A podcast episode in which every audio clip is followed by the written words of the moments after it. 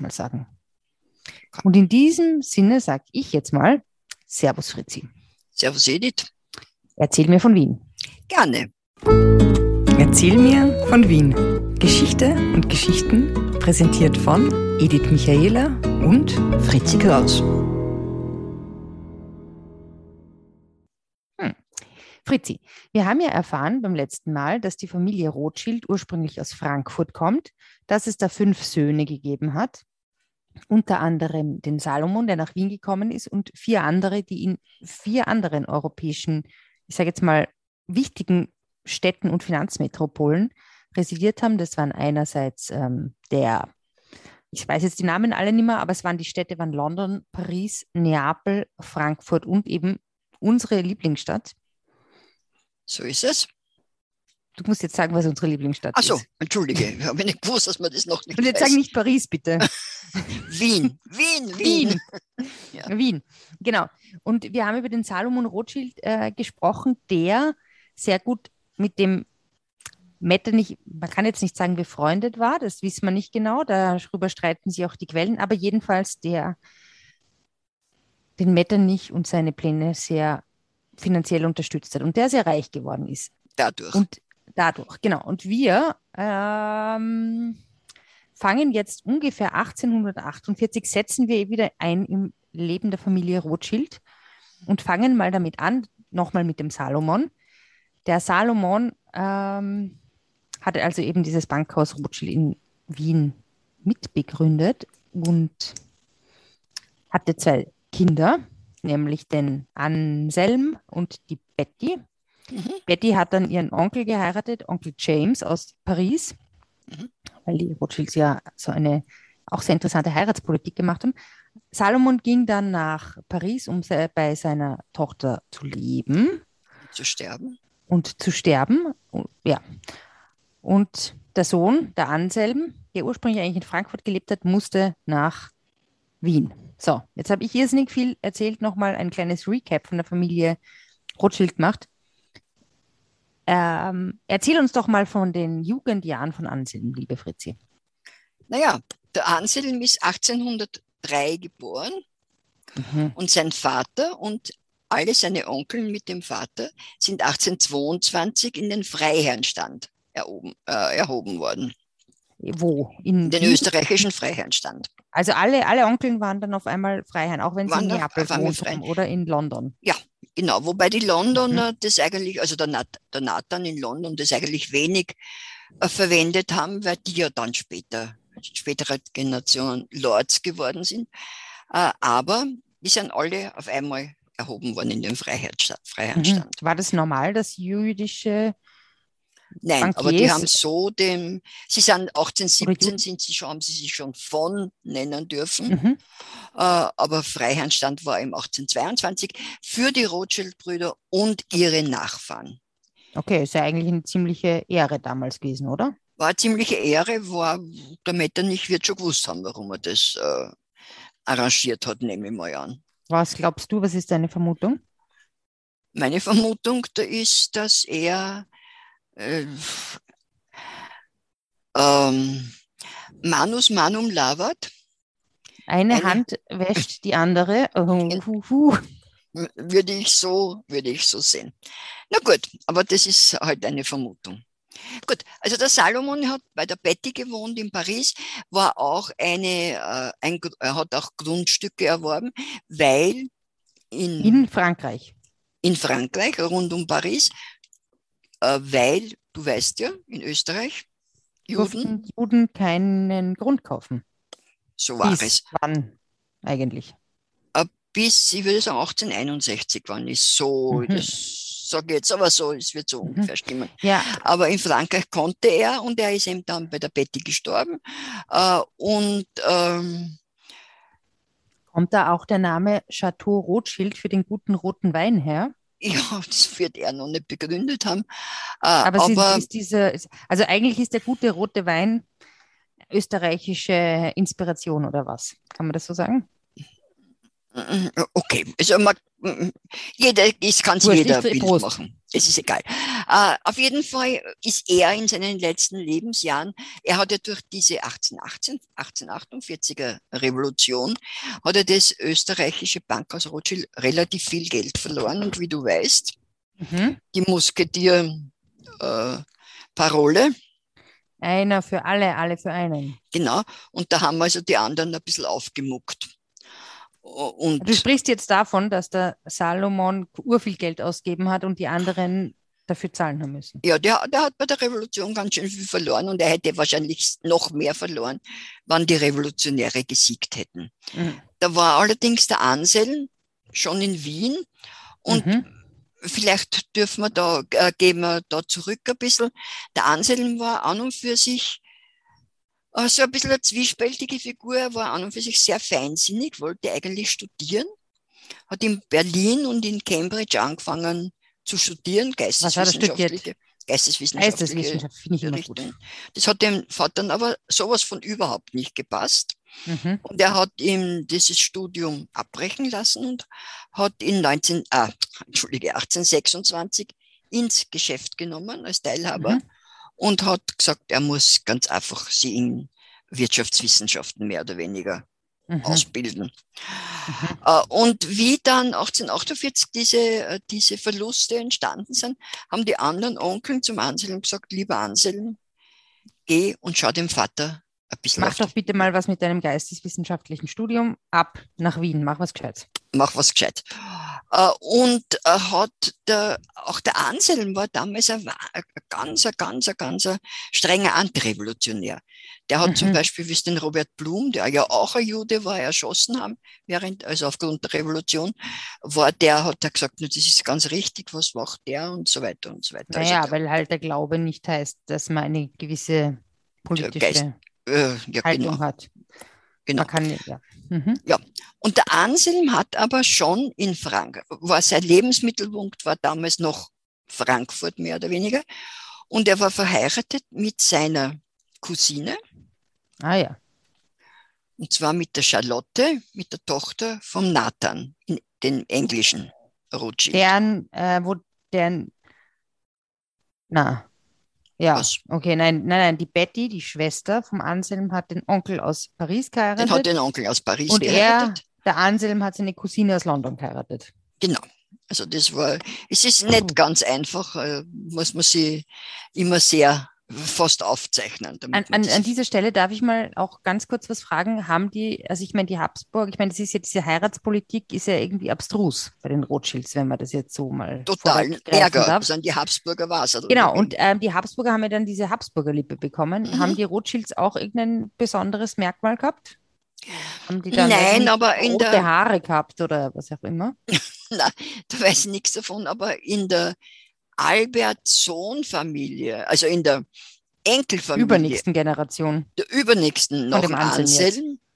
Ja. Da haben sie dann schon sehr, da haben sie dann schon Defizite gezeigt. Ich kann jetzt immer nur von der österreichischen Linie sprechen. Klar. Okay. Also Anselm hat Charlotte geheiratet, seine englische Cousine. Ich nehme an, die haben aber auch Kinder bekommen. Weil ja. wenn es dann eine übernächste Reihe gibt, dann müssen sie auch Kinder bekommen. Haben wie viele Kinder? Die haben acht Kinder bekommen. Acht Kinder. Was ich nicht weiß, wie sie das angestellt haben, waren der Anselm immer unterwegs. Wirklich? ich könnte jetzt sagen, das habe ich schon vergessen, aber nein, aber er war ja immer unterwegs. Also, aber jedes Mal, wenn er heimgekehrt ist, scheint er ein Kind gezeugt zu haben. Mhm. Also es, auf jeden Fall haben die acht Kinder gehabt, äh, wovon eines gestorben ist. Äh, dann, und vier Mädchen sind übrig geblieben und, ein, und drei. Ja, und wir wissen ja schon, dass die, die Mädchen nichts durften bei den Rothschilds. Oh ja, heiraten ja, andere he Heiraten, heiraten, andere Rothschilds heiraten. Okay, und die drei Buben, ähm, ich greife jetzt mal vorweg, die haben geheißen Nathaniel, Albert und Ferdinand. Ja. Und die werden auch mal wieder wichtig, aber erst in der nächsten Folge. Genau, wir müssen ja was zu tun haben. Ja. Okay, also, aber sag noch mal ganz kurz, also Nathaniel und Albert sind dann in Wien, wo haben die dann gelebt? In Frankfurt oder in Wien oder in? Na, die haben äh, teilweise, also die haben eigentlich den Lebensmittelpunkt, wie man so schön sagt, in Frankfurt gehabt, weil die Mutter überhaupt nicht nach Wien wollte. Die hat Wien gehasst, die Charlotte. Mhm. Ähm, manche Quellen sagen, sie hat auch ihren Mann gehasst. Äh, aber die Charlotte mhm. war zum Beispiel eine bekannte Salonier in Frankfurt. Ah, das ist interessant. Wird zum Beispiel vom, vom alten Goethe auch erwähnt. Also der scheinbar dort oder anscheinend oder wie auch immer. Charlotte. Charlotte, aber es war nicht die Lotte aus Weimar. Ah, okay. Die Lotte in nicht, Weimar. Nicht die angeschmachtete. Nein, die war nicht. Die Charlotte. Und die ist also nach Wien vielleicht war es in Wien, aber, es, aber also nur äußerst ungern. Aber es ist zum Beispiel, um vorzugreifen. Vielleicht wollte dort mit der Gutle Schnapper ihrer Schwiegermutter abhängen. Na, die ist, da ist in Frankfurt abgehängt. Weil ja, eben, ist, die Gut, Gutle Schnapper, ja. das ist der beste Name, finde ich. Gutle ja, Schnapper. und bitte, 96 ist die geworden, oder was habe ich gesagt? 94 oder 96? Uh, ja, also 90 plus. Also ein, ein Wahnsinnsalter für die Zeit. Na, aber auf jeden Fall weiß man oder äh, habe ich gelesen, irgendwo, dass der Albert, der mittlere Sohn, äh, dieses, der ja später dann dieses Palais Rothschild am, auf der Prinz Eugenstraße gebaut hat, während der Revolution in Wien war, 1848, und eine wahnsinnige Angst gehabt hat. Und mhm. dadurch dieses Schloss, dieses Palais, äh, so festungsartiger ein bisschen ausgebaut hat. Ah, sehr interessant. Wir werden erzählen euch in der nächsten Folge, wo das überhaupt so, ah, ha, ha, ha, das ist jetzt der Cliffhanger. Jetzt schon nämlich. Das ist super, oder? Ja, und das finde ich super, weil Albert ist es, na, na, das geht jetzt zu weit. Aber wir sind schon wieder, wir sind schon wieder abgeschwofen. Abgesch genau. wir sind schon wieder irgendwo, wo man gar nicht hin kann. Wo waren wir? Wo können wir hin? Wir wollten, wir wollten jetzt eigentlich davon reden, was passiert ist, als Anselm dann 1851 tatsächlich nach Wien übersiedelt ist, ohne Charlotte, weil Charlotte ja Hat sie geweigert. Salonier in Frankfurt war. Na, also alle anderen also, Familienmitglieder sich in Frankreich amüsiert haben. Die Onkels, haben, die Onkels haben gesagt, lieber Freund, dein Vater wird schon langsam senil. Äh, geh nach Wien und pass ein bisschen auf ihn auf. Dann hat er, ist der Vater ab, ab nach Frank Frankreich, der Vater und der Frankreich, Sohn. Frankfurt, das ist echt kompliziert. Ja, es ist wirklich. Äh, und der Sohn ist aber schon länger in Wien gewesen, weil er ist 1847 bereits ähm, Ehrenbürger von Wien geworden. Sein Vater das ist eine war schon. Ehre. Es ist eine echte Ehre, schau dir einmal an. Im, in, Vielleicht wirst du auch Ehrenbürgerin, Fritzi. Das kann, kann ich, mir nicht vorstellen, gut. aber schau dir an, auch äh, auf, GV, auf WienGV.at. Und da gibt es also wirklich nicht viele. Und der also Salomon also, ist zwei Jahre vor ihm, glaube ich, 1845 oder so. Gibt's Ehrenbürger viele? geworden. Nein, Ehrenbürger gibt es nicht viele. Mhm. Und, ja, äh, Fritzi vor Ehrenbürgerin, sag ich jetzt. Ja, was habe ich davon? Weiß ich nicht, aber bist, dem gleichen, bist auf der gleichen Wien-Wikipedia-Seite wieder Anselm Rothschild, nicht schlecht. Ehrlich gesagt, wäre mir lieber, ich wäre auf der gleichen Kontoseite. Das fände ich auch sehr schön. An dieser Stelle, wenn ihr uns unterstützen möchtet, bitte tut das über Steady oder PayPal. Okay. Na gut. Äh, du bringst mich immer ab. Ich weiß dann, also 1851. Der Anselm ja. ist nach Wien gekommen. Ja. Er war aber nicht der einzige Bankier in Wien. Und er war nicht der einzige, der Eisenbahnen bauen wollte in Wien. Und es war da wirklich ein ziemlicher, ein ziemlicher Streit, weil Wien ist, also Österreich ist ja immer am Rande des Bankrotts gestanden. Mhm. Und hat ja eigentlich nur durch diese, äh, durch diese Anleihen, die die Bankiers ausgegeben haben, äh, überleben können, an denen die Bankiers wirklich. Da, da, da, da habe ich jetzt zwei Fragen. Ja. Wer waren andere Bankiers? Perriers aus Frankreich zum Beispiel, dann waren die, dort, na, der Fries weiß ich gar nicht mehr, mehr. Äh, aber die, äh, die Arnsteins, äh, also äh, äh da hat es sehr viele die Namen. Naja, die Efrussi scheinen da eigentlich, kommen da eigentlich weniger vor. Hm. Ich meine, ja, mhm, also, ja. Die Geimüllers hast du das letzte Mal erwähnt. Ja. Ja, ja, okay. der aber sehr das, ver, ver, das verpufft hat. Genau. Äh, jedenfalls haben alle haben müssen natürlich äh, Verbindungen zu hohen, Herrschaft, hohen Herrschaften. Und da hat es zum Beispiel gegeben den Innenminister Bach, der wahnsinnig wichtig war, der die Rothschilds überhaupt nicht wollen hat. Und dann hat es gegeben den Finanzminister Bruck, der zu den Rothschilds geholfen hat. Also müssen Intrigen gewesen sein. Der Anselm hat sich immer beschwert, dass, dass so wahnsinnig viele Intrigen sind, aber er war im Geschäft. Part of the game. Ja, genau. Du, vielleicht ist es so wie mit den, mit den Österreich am Rande des Staatsbankrotts, war vielleicht so diese Spa dieser spanische Habsburger Einfluss wie von Almodovar Frauen am Rande des Nervenzusammenbruchs, dieser großartige ja, Film. Ich kann mir vorstellen, dass der Finanzminister immer am Rande des Nervenzusammenbruchs ja. war. Also jedenfalls hat man dann versucht, und das war eine Idee, die aus Frankreich gekommen ist, hat der Staat versucht, das den Bankiers wegzunehmen und selbst Anleihen aufzulegen. Die Bankgeschäfte wegnehmen. Die, ba ne, die, die Bankgeschäfte, aber diese Anleihen, die mhm. ja, die, die haben ja irgendwo immer Geld leihen müssen. Das hat aber überhaupt nicht funktioniert. Wahrscheinlich mhm. haben sie eine ganz eine schlechte Werbekampagne gehabt. Die sind ja, so wie die Impfkampagne. ja, vielleicht. Die haben so. Äh, von den Machern von Kaufhaus Österreich. Das Kaufhaus Österreich, das ist so, so stellen wir es vor. Äh, und auf jeden Fall haben die wenige Leute gehabt, die willig waren, die Anleihen zu zeichnen. Und dann haben sie sich wieder entschlossen, diese, das, die haben in Frankreich hat das Kredit Mobilier geheißen, hat sich der Staat entschlossen, das wieder in private Hände zu geben. Mhm. Uh, und uh, da war halt ganz einfach der Bankgedanke, nicht? dass Leute ja Geld in die Bank einlegen, das, Bank, das Geld wird veranlagt, die Leute kriegen Zinsen dafür mhm. uh, und dann und geben wieder Geld und so weiter und so weiter. Also mhm. Also ganz ein normaler Bankdings. Mhm.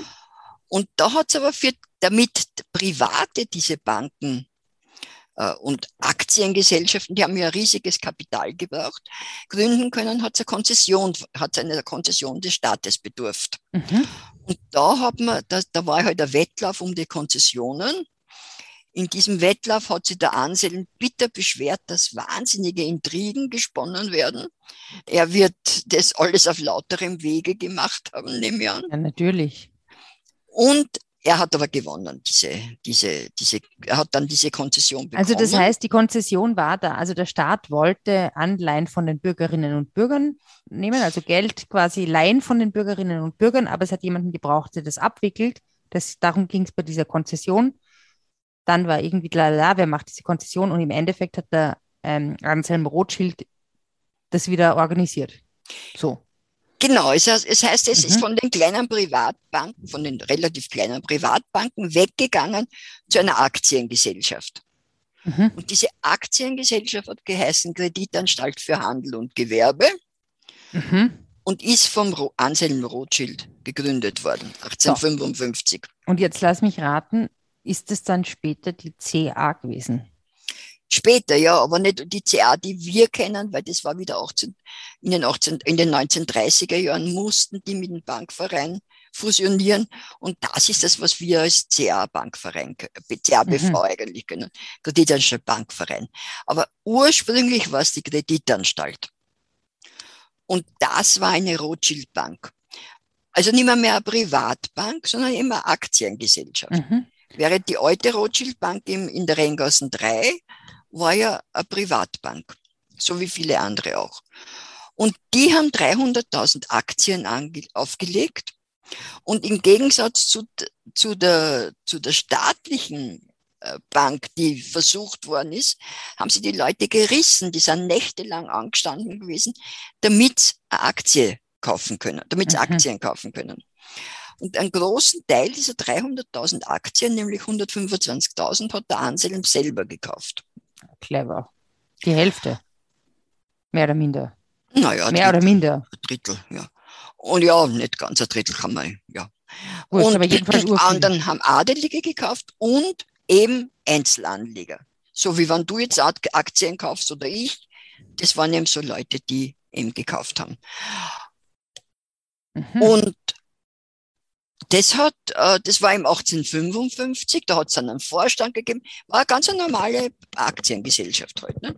in der lang der Anselm gesessen ist, der hat sich aber dann zurückgezogen aus, äh, aus der Bank. Aber aus privaten Gründen. Es hat ihm halt nicht mehr, mehr passt, die anderen, das kann ich nicht sagen. Und ursprünglich er, er war ja ein sehr frugal lebender Mensch, Frugal zwei, heißt bescheiden, oder? Bescheiden lebender Mensch, der hat in zwei Zimmern im, im, in der Rheingassen 3 gewohnt, in der alten, in der alten Rothschild Privatbank. Du musst dir vorstellen, ein Mensch, der dieses Vermögen gehabt hat. Ja, aber ist vielleicht irgendwie ganz nett. Ja, er war halt so. Und der, und dann ist gebaut worden ein Gebäude für die CA, Ja, genau, darauf wollte, das wollte ich nämlich gerade fragen. Wo war das? Das war am Hof, Ecke Heidenschuss. Mhm. Also stell dir vor, wenn man jetzt vom tiefen Graben zum Hof geht, das erste Eckhaus. Mhm. Vis-à-vis vom Die heutigen Park Hyatt Hotel. Ja, äh, also wenn man bei der Naglergasse rauskommt, quasi. Also wenn man von der Freiung Richtung Graben geht, links. Wenn man genau, links, also und da überquerst den tiefen Graben. Mhm. Dann ist das Kunstforum. Das ist, vor, Austria. das ist Ja, vorher. ne? nein, Das zuerst das Kunstforum Kunstforum, dann der tiefe Graben. Dann irgendein Haus und dann am und dann Hof. das nächste Eck zum Hof. Das war, das, das war die Kreditanstalt. Das ist ja nicht so weit von der Renngasse eigentlich. Nein, und später hat man noch ein Gebäude gebaut, direkt vis-à-vis äh, vom, äh, vom äh, der Renngassen, das, wo heute der Verfassungsgerichtshof drinnen ist. Mhm. Das ist das Kunstforum, um, um die Ecke vom Kunstforum, nicht? Renngassen-Ecke Ja, Kunstforum. ja, ja. Der Verfassungsgerichtshof und da ist oben ein, Wappen, kann man sagen, ein Emblem, was auch immer. Äh, Und da steht, stehen die Initialen Kreditanstalt für äh, Gewerbe und für Handel und Gewerbe Ach was. noch. Aber ich meine, jetzt mal, um ganz kurz was abzukürzen, Mhm. das war nur, ähm, da hat nicht der gewohnt, da hat nicht die ganze Familie gewohnt, die haben dann später woanders gewohnt, oder? Die Familie hat ganz, die haben dann, da, die haben, ja, man hätte ja geglaubt, das war die Zeit, wo die Stadtmauer geschleift worden ist. Ja. Und, Und wer aufmerksam äh, Erzähl mir von Wien hört, schon seit vielen Folgen, der weiß, dass es eine ganze Staffel über die Ringstraße gegeben hat. Haha. Und darüber werden wir, also ja. Aber haben die Rothschilds denn am Ring irgendwo was gekauft? nein, Warum also es hat zwei Das kleine doch eigentlich Grundstücke in gut der, passen. in der Hohenstaufengasse, würde man glauben, aber du würd- du würdest vor allem nicht glauben, warum sie nicht gekauft haben. Erzähl, warum haben sie nicht Weil gekauft? der Anselm gesagt hat, das ist ihm zu teuer. No, Ja, er hat das, dann muss es wirklich sehr teuer gewesen sein. ja, und er hat eine gute Nase. Das war wirklich teuer. Also es hat ja verschiedene äh, Grundstücke gegeben, aber die, die der Stadterweiterungsfonds, über den ich mich jetzt nicht auslasse, Ja, ähm, bitte hört verkauft. unsere Folge über die Ring, über unsere Folgen über die Ringstraße, weil da erzählen wir ganz genau, wer wie was wann warum gekauft oder nicht gekauft hat. Aber Und die, und der hat gesagt, es ist ihm zu teuer und der hat eine gute Nase gehabt, weil später, nach dem, nach 1873, äh, ist ein neues Viertel erschlossen worden, das Quartier Belvedere, das Belvedere-Viertel. das nicht das goldene Quartier ist und auch nicht ähm, die Und- dort ist, wo jetzt die S-Bahn-Station Quartier Belvedere ist. Nein, sondern das war eben zwischen, äh, zwischen Schwarzenberg Park oder Belvedere Park und, äh, äh, und das Theresianum. Also eigentlich eine unglaubliche Schicke Gegend. prestigeträchtige Gegend. Ne? Mhm. Und da sind Gründe verkauft worden und da haben sie die Rothschilds in großem Stil ange, angesiedelt. Darüber reden wir das nächste Mal. Später. Mhm. Jetzt möchte ich noch ganz kurz, ähm, wenn wir das nicht glauben, es gibt noch eine zweite Sache, die irrsinnig wichtig ist zur Zeit Anselms. Mm, Wir haben ja gehört in der letzten Folge, dass der Salomon Rothschild sehr investiert hat in die Nordbahn und den Ausbau der Eisenbahnen. Und ähm, Sohn Anselm und andere Rothschilds in, aus ganz Europa haben in die Südbahn investiert. Was kannst du uns dazu erzählen? Naja, der hat immer, das waren wieder so Streitereien, er hat dann in die Südbahn investiert. Aber die Südbahn ist durch Italien äh, natürlich äh, gegangen, die Schienen. Und dadurch hat auch Italien und, das, und Frankreich investiert und England dort, die Rothschilds. Und für die Mhm. Rothschild war das Rothschild. Aber natürlich für Österreich war es, äh, war es äh, Verschiedene Staaten. verschiedene, beziehungsweise der eigene Staat, in dem andere Staaten investiert haben. Weil hinter Rothschild ist Frankreich gestanden, hinter, hinter Paris ist Frankreich gestanden, hinter Neapel ist Italien gestanden und hinter äh, England ist, hinter Rothschild England ist im England gestanden. Mhm. Und das haben die Österreicher überhaupt irgendwie nicht durchschaut. Also das heißt im Endeffekt, die, also weil wir ja schon aus der letzten Folge wissen, dass äh, der An, äh, wie hat er geheißen? Anschel? Nein? Amschel. Amschel? Amschel? Amschel, also der Großvater von Anselm, die Brüder darauf eingeschworen hat, ähm, oh, äh, brüderlich zu denken. Und die haben halt irgendwie brüderlich gedacht und sich halt, die haben halt gemeinsam dieses Eisenbahnnetz in, ähm, finanziert. Und ähm, aber nicht halt so im nationalstaatlichen Denken, das halt irgendwie, Ja, überhaupt nicht. Die haben Rothschild gedacht. ja, sehr cool. Und dann ist 1859 gekommen. Und was war da? 1859 war Solferino. Und Das Solferino kenne ich ist, ja vom Rot, von der Gründung des Roten Kreuzes. genau. Und es war auch der Anlass. Und das war, da hat äh, Österreich verloren und hat Schlacht verloren. Die, übrigens. Die Schlacht verloren und hat die Toskana und die Lombardei verloren. Ewig und schade. natürlich auch die Bahnlinien. Und dann ist 1806, also 1861 war die italienische Einigung. Und das Ganze war also von, vom Rothschild-Standpunkt wunderbar, aber vom, vom österreichischen Standpunkt aus irgendwie ein bisschen desaströs. Ja, und man muss ja dann sagen, ähm, 1861 war nicht nur die Gründung des Staates Italien, sondern 1861 ist äh, Anselm Rothschild auch erstes jüdisches Mitglied des Herrenhauses in Österreich worden. Jawohl. Wie kam es dazu? wie- wieder für die finanzielle Unterstützung, die er eben aufgrund von Solferino geleistet hat. Aber warum ist das Herrenhaus? Das war ja relativ neu. Mhm. Weil der Anselm erkannt hat, dass der Neoabsolutismus, den der Kaiser Franz Josef ja so, an, so verhaftet war, ganz einfach nicht weitergeht. Es muss ein Parlament her, es muss eine, eine, eine Verfassung her. Das hat natürlich nur eine Weile gedauert, aber er ist angeblich, ich meine, das ist Sino, äh, Sinone Vero e Ben Trovato, weißt du immer das Gleiche. Das war Äh, die er, italienische Linie. er ist angeblich zum Kaiser gegangen und hat gesagt, keine Verfassung, kein Geld. Und damit, also es war, ob er das Ich so bin in gesagt schlechter Verfassung, ich brauche Geld. ja, er war nicht in schlechter Verfassung, aber äh, es war sicher so, dass die Banken äh, einen großen, einen großen äh, Teil zu der, zu der Erstellung oder zur, zur, dass die Verfassung eben dann gekommen ist, beigetragen haben oder Mhm. den größten Teil. Ja, cool eigentlich. Also eigentlich, wenn ich mir den Anselm so vor meinem geistigen Auge vorstelle, ist es ein sehr cleverer, nüchterner Mann gewesen. Du hast gesagt, er hat sehr bescheiden nur. gelebt, Ja. aber was war sein Laster? Oder was waren seine, La hat er Laster denn gehabt? Eine Oder Laster hat er auch gehabt, aber er hat, äh, reden wir mal von zwei Vorteilen. Er hat erstens einmal war er sehr großer Spender. Er hat Big das Spender. Israelit, Big Spender kann man bei ihm wirklich sagen. Er hat das israelitische Spital am Währinger Gürtel ge, Mhm. äh, äh, gestiftet. Mhm. ja Hört eine unsere Folge über Spitäler an, Genau. Privatspitäler. Mhm. Das jetzt, wo, um zur Orientierung, wo jetzt das Wifi ist, am Mhm. Währinger Gürtel. Er hat gespendet, der Taubst, er hat gestiftet, nicht gespendet, der Taubstummeninstitut, ein Lass mich raten, Blindeninstitut. wo ist das in der Blindengasse? Nein, umgekehrt. Blindeninstitut Taubstummen. Also jetzt ist es überhaupt nicht mehr, mehr dort, aber war einmal. Dann War das hat er, wirklich so? dann hat er Taubstummengasse war das Institut für Taubstumme, oder was? Ja. Das der Rothschild gespendet hat, gestiftet hat? Favoritenstraßen. Mhm. Mhm.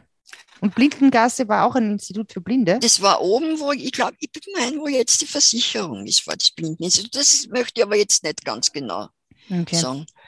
Ähm, und dann hat er der israelitischen Kultusgemeinde, wobei ich nicht ganz genau weiß, hat er sie gegründet oder hat er gespendet 1,2 Millionen Gulden.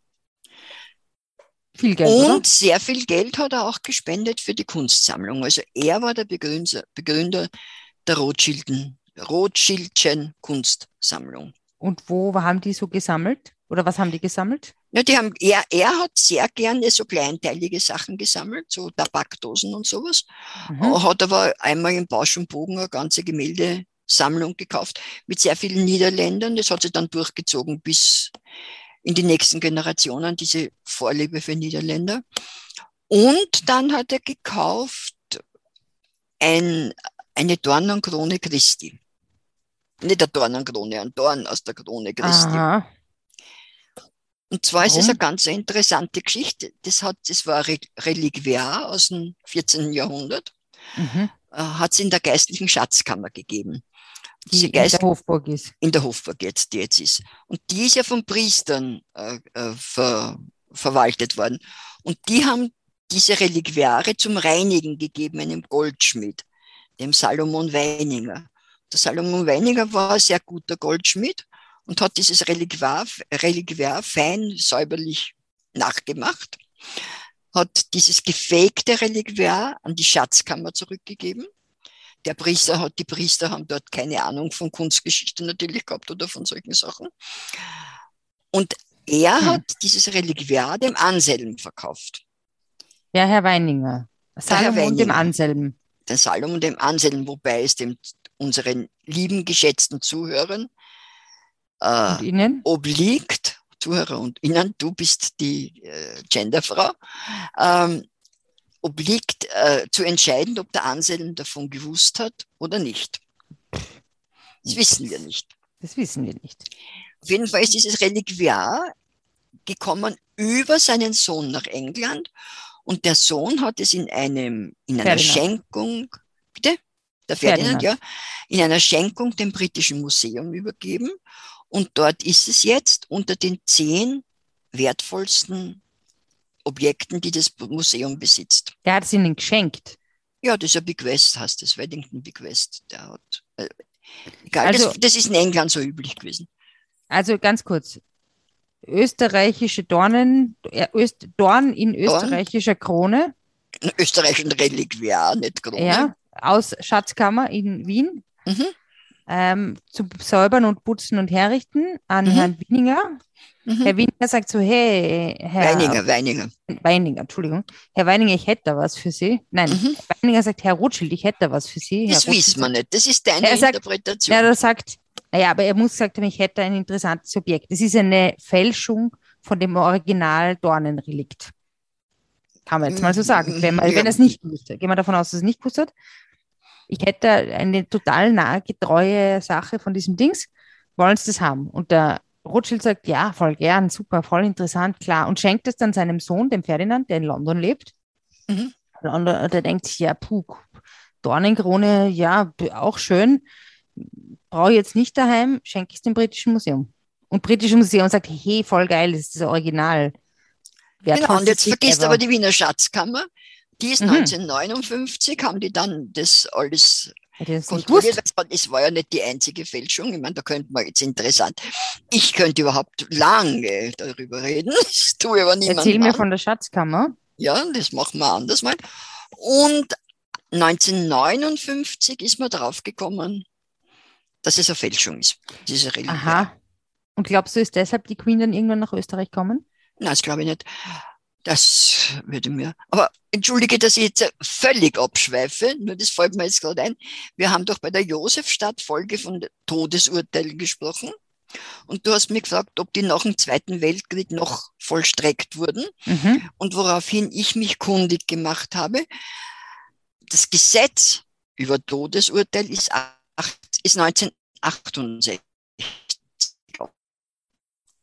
Gesetz aus der Entschuldige, das, das war ein, ein Internet-Ding, das Geschäft. 68 hat ein Gesetz. Bis, Sag nochmal. Bis 1968, was? 1968 hat es erst ein Gesetz gegeben, dass die Todesstrafe abgeschafft wurde. Ja, interessant, habe ich auch nicht gewusst. Hat mit äh, Rothschilds äh, nichts zu tun. Und hat mit der Dornenkrone insofern was zu tun, weil ja Dornenkrone Todesurteil. Ja, mehr oder weniger. Aber 1968 hat mich echt schockiert. Voll arg. Aber ich meine, wenn man sich überlegt, ja. Gut, egal. Sei es wie es sei. Egal. Apropos Tod. Ähm, Anselm, wo ist der gestorben und wann? Der Anselm ist in Wien, in Döbling gestorben. Da ist er immer im Sommer hin. Und da ist er gestorben und ist dann, wie es für Juden ja üblich ist, die müssen ja in einem ganz einfachen Sarg begraben werden. Mhm. Und das Begräbnis noch so prunkvoll sein, sagen muss, aus einfachen Holzbrettern zusammen bezimmert sein. Aber sein Begräbnis war nicht prunkvoll, sondern er hat ein mhm. einfaches, er wollte in Frankfurt neben seiner Frau begraben. Charlotte? Mit, neben der Charlotte, die ihn vielleicht gehasst hat, wissen wir nicht. Äh, vielleicht hat er sie auch gehasst. möglicherweise halt neben mir begraben. Aber es war eine lange, unglückliche Ehe, kann man sagen. ja, aber sie haben es nicht oft gesehen. Also insofern war es nicht Insofern so. glücklich für Ja. sie vielleicht. Und ähm, er ist dann, und die Bewohner von Döbling, sowohl, also sowohl die Bewohner von Döbling als auch die von Frankfurt, haben sich gewundert, weil, das mit einer, weil der mit einer ganz einfachen Kutsche in einem ganz einfachen Holzsack zum Bahnhof und vom Bahnhof geführt worden ist. Also der von Döbling zum Nordbahnhof. Nordbahnhof. Und von dort ist er dann nach Frankfurt. Bis und, nach Brünn gefahren und von Brünn. Das weiß ich nicht, wie die Verbindung war. Und er war ja in seinen letzten Jahren auch schon schrullig. Da hat er wahnsinnig viel Schnupftabak konsumiert, hat in der Wohnung überall hingespuckt, wo es ihm gerade eingefallen ist. Das war der Vorläufer ja. vom. Gurgeltest. Ja, möglich. Und äh, das war, also er war auch schon schrullig. Und er ist 1874 gestorben. Äh, man hat äh, schon vorher ihm zu Ehren eine Statue im Nordbahnhof aufgestellt von ihm. Mhm. Und er hat sie als armer Jude begraben lassen und hat ein Vermögen von 94 Millionen Gulden hinterlassen. Ja. Okay. Ja, okay. Da kann man mal nicht, nicht das. Kann man jetzt nichts Stell dir sagen. mal vor, was dann ein reicher Jude Ja, hinterlassen hätte. ja, er hat in seinem Testament allerdings seine Nachkommen äh, ermahnt, niemals dem jüdischen Glauben untreu zu werden. Das finde ich gut. Über seine Nachkommen sprechen wir dann nächstes Mal. Ja, wir haben heute über ihn eigentlich eh schon sehr viel geredet. Ja, und wir haben unendlich viel über ihn geredet. Wir haben nicht nur über ihn unendlich, also wir, ich glaube, es ist eine der längsten Folgen, die es gibt. Aber allerdings muss ich sagen, es war auch in einer Zeit, die also wahnsinnig aufregend war. Äh, Und eine Umbruchzeit. Jänner 2022. Nein, das, das ist der Gegenpfad. Aber die Umbruchzeit vom Neoabsolutismus zur äh, Konstitution, also das ist schon eine Zeit, die. Also ich muss sagen, ist. ich finde diesen Anselm total interessant. Mir, mir gefällt der. Ich finde den gut. Okay, Anselm, ja, irgendwie, ich meine, so voll erfolgreich und so. Irrsinnig viel gemacht, viel investiert mit seiner ganzen Family da und dann aber trotzdem viele Kinder gezeugt. Viele Kinder Wie, viel, gezeugt. wie, wie viele Bäume er gepflanzt hat, wissen wir nicht. Was muss man noch? Hat er auch ein Buch geschrieben? Haus bauen. naja, bauen, Haus bauen, einen Sohn, zeug, einen Sohn zeugen und äh, Kinder. Ja, das glaube glaub ich ja nicht. Ich meine, es geht ja darum, die ähm, Kinder. Okay. Aber ja, okay, also Haus bauen, also CA baut, Kinder gezeugt. Was muss man noch machen im Leben? Ausbauen, kind, einen Sohn, einen Sohn zeugen. Also du sagst Kinder zeugen, einen Baum pflanzen. Ein Baum und in aufstellen. meinem Fall eine halbe Flaschen äh, gemischten Satz trinken. Ja, ich au- Rotwein, aber leider kein ähm, Rotschild. Das sollte man, Okay. weißt du was? Ah, ich habe entschuldige, beim Grünen will ich nicht trinken. du, ja, kein gemischter Satz, Fritz. Das ist nicht, nicht, ähm, Nicht im Sinne des, des, des Na, äh, Also ich würde sagen, wir haben jetzt bald eine halbe Million Downloads, oder? Äh, wir- nächstes Monat sind wir soweit, ja. Ja. Also hört weiter und ich meine, wenn das soweit ist, ich würde sagen, dann checken wir uns eine Flasche Rothschild. Mouton Rothschild. Ja. Prost, Edith. Prost, Fritzi. Servus. Servus, Servus. Spazieren Sie mit uns auch online auf den gängigen Social Media Plattformen und www.erzählmirvon.wien. Und abonnieren nicht vergessen.